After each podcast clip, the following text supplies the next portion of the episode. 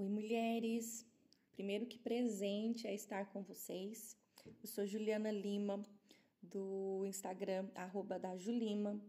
E eu quero agradecer primeiro a Ju, a Juliana Elaro, por me convidar para liberar uma palavra breve sobre esse tema tão relevante. Você não está sozinha. E eu quero compartilhar com vocês uma experiência minha, uma experiência tão profunda de uma vivência que eu tenho e atuando, né, nos aconselhamentos com mulheres, eu posso compartilhar com vocês algo que aconteceu comigo neste tempo.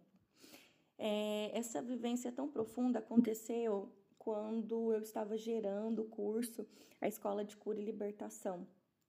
E na época era um curso muito intenso. E eu queria compartilhar com todo mundo aquilo que eu estava vivendo. Quem nunca quis fazer isso, não é verdade?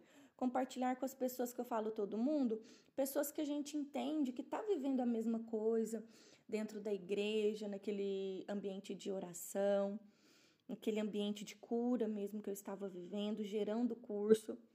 E mas naquele momento eu me senti sozinha. E eu me senti muito sozinha.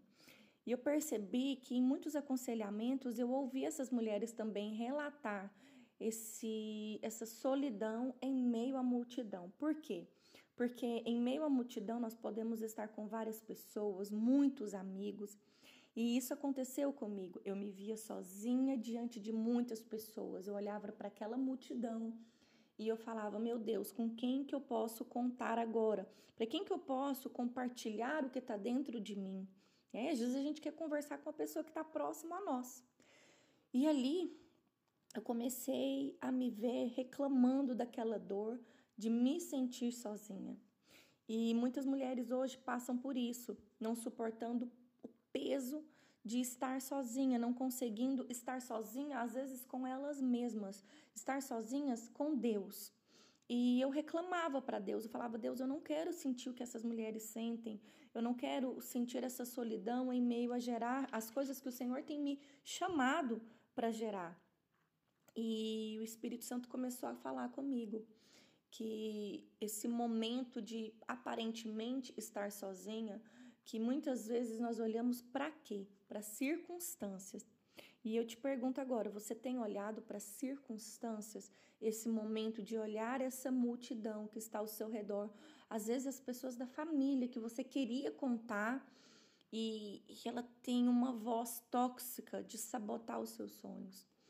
E o Espírito Santo começou a gerar no meu coração, ele me levou para José. Quando José conta para os irmãos os sonhos dele, conta para o pai, até o pai não entende, né? Que ele, né, que ele via ali, José, o sonho dele era que tinha um feixe no meio de trigo e os outros feixes se dobravam aquele feixe e que os, né, as luas e os outros se curvavam diante daquele sol. Ele teve sonhos muito específicos relacionados a esse governo que lá na frente ele viveu. E muitos, muitas vezes nós contamos para os nossos irmãos, para nossa para os nossos maridos, né? Tô falando irmãos da igreja, as irmãs, contamos os nossos sonhos e é uma loucura para elas. Por quê? O Espírito Santo me levou a pensar nesse momento. Não olhe para as circunstâncias. Você não está sozinha, você está comigo. Você tem um pai, gere os teus sonhos comigo. Tem momento de se calar, tem momento de falar. E às vezes a gente fica mergulhada naquilo que a gente está vivendo e começa a reclamar, porque a gente quer que todo mundo sonhe com a gente. Talvez no nosso coração generoso de sonhar os sonhos dos outros, nós queremos que os outros sonhem conosco. E na realidade, mulher nem sempre vai ser assim. E o Espírito Santo tem me levado a falar para muitas mulheres que têm vivido esse tempo, um tempo de silêncio, um tempo de entender que nós não estamos sozinhas, porque nós temos ele, não olhar para as circunstâncias, o silêncio de Deus dentro do nosso quarto, do nosso secreto, em meio às lágrimas, como hoje eu estou vivendo um tempo de muita alegria, eu posso falar isso para vocês. Porque eu comecei a orar, e aí eu quero finalizar com vocês. Eu comecei a orar. Deus, traga pessoas, mulheres que eu possa contar, que eu possa sonhar junto, que eu possa acessar o coração dela e essa amiga possa acessar o meu coração, que essa amiga possa celebrar a minha vitória e eu celebrar com ela que eu tenha tempo de tristeza, mas que eu tenha tempo de alegria, porque a palavra de Deus diz que em todo tempo, né, ama o amigo e na angústia se faz um irmão.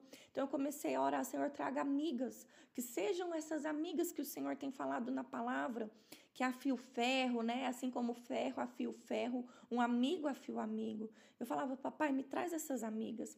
E o Senhor trouxe.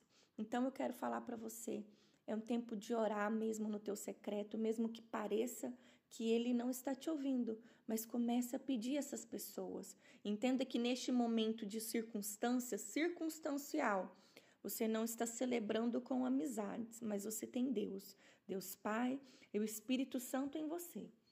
E comece a orar para que você tenha o tempo de celebrar com as suas amigas as alegrias e as conquistas delas e elas celebrando com vocês. E lembre-se, você não está sozinha.